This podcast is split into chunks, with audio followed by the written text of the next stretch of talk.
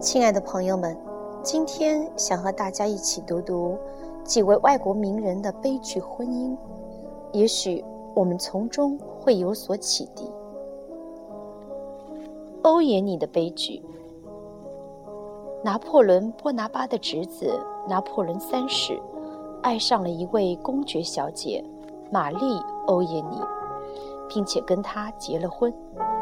有人劝他说。她只不过是一个不太出名的西班牙公爵的女儿，但拿破仑三世反驳道：“即使如此，那又有什么关系呀？”她的贤惠、她的青春、她的魅力、她的美貌，都使他感到极大的幸运。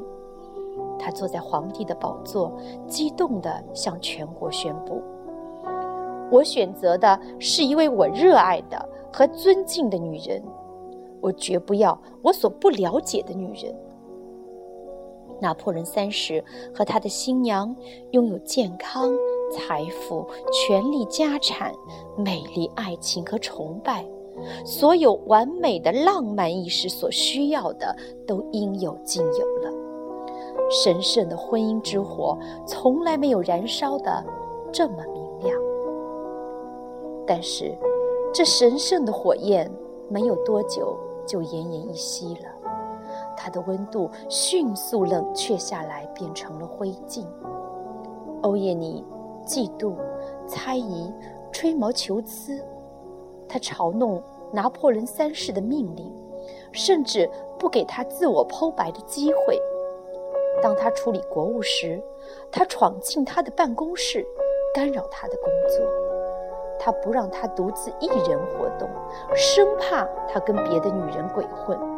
他时常跑到姐姐那儿抱怨丈夫，哭哭啼啼。他闯进他的书房，向他发起猛攻，并且骂声不绝。拿破仑三世，这位法国的皇帝，占有一沓豪华的宫殿，却连个可以在里面定一定神的衣橱都找不到。欧耶尼这么干，所得到的又是什么呢？莱因哈特大受欢迎的著作《拿破仑与欧耶尼》中说，这么做带来的结果是，拿破仑晚上常常从一扇小门溜出宫外，用头上的软帽盖住眼睛，由一个贴身侍从陪着，真的。到了一些正在等待他的漂亮女人的家去了，这是吹毛求疵、咎由自取所招来的祸患。托尔斯泰夫人后悔已晚，在地狱魔鬼为毁灭爱情而燃起的恶毒火焰中。吹毛求疵是最致命的。托尔斯泰伯爵和他妻子都应该是最幸福的。他是世界上最著名的小说家之一。他的两部名著《战争与和平》和《安娜·卡列尼娜》在人类的文学宝库中永远光芒四射。他们拥有财富、社会地位和孩子们。他们曾经双双下跪，祈求上帝使他们的幸福永存。可后来，惊人的变化发生了。托尔斯泰渐渐对他写出来的巨著感到惭愧。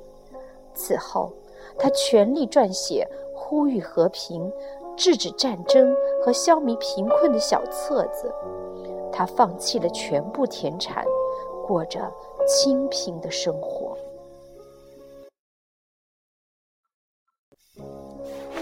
列夫·托尔斯泰的生活是一场悲剧，而原因就是他的婚姻。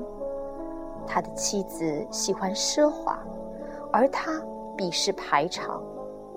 他追求社交界的名声和赞誉。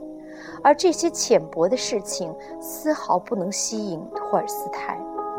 他渴望金钱和财产，而他却认为财富与私产是一种罪恶。当他违拗了妻子的意志时，他就歇斯底里大发作，把装着鸦片的小瓶子凑到嘴边，在地板上打滚，发誓要自杀，还说要跳井自尽。他们刚刚结婚时是玉满遐迩、幸福美满的，可是过了四十八年之后，托尔斯泰甚至连看妻子一眼都忍受不了。一天晚上，老迈的、心灵破碎的妻子跪在丈夫面前，恳求他为她大声朗读他们日记里那些有关爱情的精彩片段。那是五十年前他在日记中写下的。当托尔斯泰重读这些幸福美好的时光记录时，两人都失声痛哭了。他们清楚地意识到，那甜蜜的日子一去不复返了。终于，八十二岁的托尔斯泰再也忍受不了家中悲惨的不幸，于一九一零年十月的一个飘着雪的夜晚，离开了自己的妻子，逃入寒冷的黑暗之中。他自己也不知道要去什么地方。十一天之后，他在一个火车站上死于肺炎。他临终前最后的要求就是，不许妻子前来看他。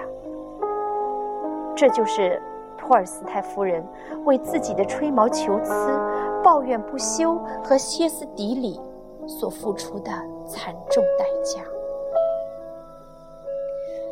比死都要痛苦的。亚伯拉罕·林肯生活的巨大悲剧，不光是他被凶手刺死，而是他的婚姻。当凶手不时扣动扳机时，林肯绝不会领悟到他被击中了。但是在二十三年的时间中，他几乎每天都在领悟着夫妇不和的苦果。林肯夫人总是怨气冲天。总是吹毛求疵地指责自己的丈夫，她做的事情没有一件是对的。她的肩膀歪歪斜斜，走起路来步履笨拙，一点轻快劲儿都没有。他的动作一点儿都不优雅。他甚至告诉林肯，他的鼻子是歪的，他的下唇撅出来，他看上去就像个肺病患者，还说。他的手脚全都太大了，而他的脑袋却又太小了。一天早晨，林肯夫妇在吃早饭，林肯不知干了一件什么事儿，使那位火爆脾气的妻子十分恼火，竟然当着其他用餐人的面，把一杯热咖啡泼到了丈夫的脸上。林肯一言不发的，尴尬的坐在那里没动。林肯夫人最后患了精神病，说她的狂暴举动大概跟病有关。这也许是对她最为宽宏的评价。